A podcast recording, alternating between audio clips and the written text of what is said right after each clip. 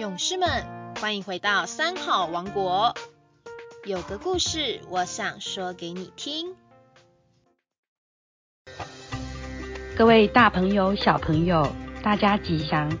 我是屏东市复兴国小李嘉玲校长，今天要来跟大家分享一个有趣的故事——关鸡斗叫。从前，在印度有一个甘泉村。村民朴实忠厚，村中有一个大泉，清净而甘美，饮之清凉甜爽，最能解渴。病者常喝此水，自然而愈。从远道而来喝此水者，络绎于途。消息传到国王的耳中，嗯，国王羡慕道：“珍贵的甘泉是天然的赐予，像甘露一样，能使人精神舒畅。”希望村民每日能把甘泉送到皇宫。国王的话，村民哪敢怠慢？于是由村长领导，每天一个人轮流挑水到王城，呈现给国王。村庄离王城有五里的路程，没有车辆搬运，只靠人力挑担。路途崎岖不平，无论日晒雨打，春暖冬寒。村民仍然要挑水进城，久而久之，村民都感觉路途遥远，劳苦不堪，发出怨言。大家便急以他迁，避免挑水的负担。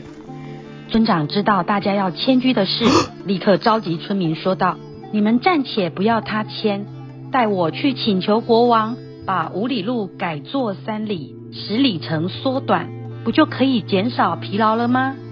村民听了。觉得有理，便一致赞同。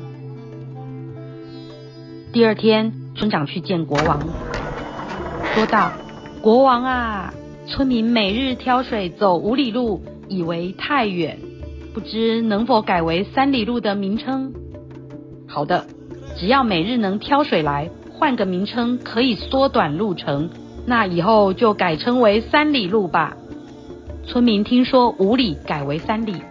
欢喜雀跃，以后挑水不再怨声叹气，也忘了疲劳。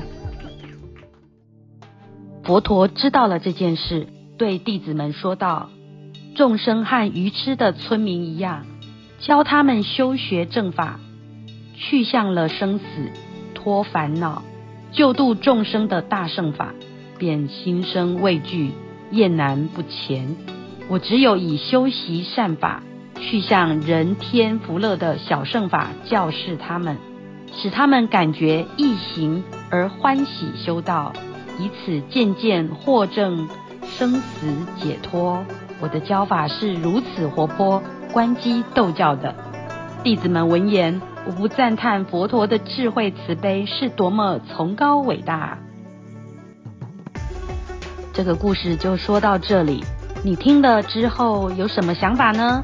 欢迎你跟家人朋友分享哦，我们下周三见。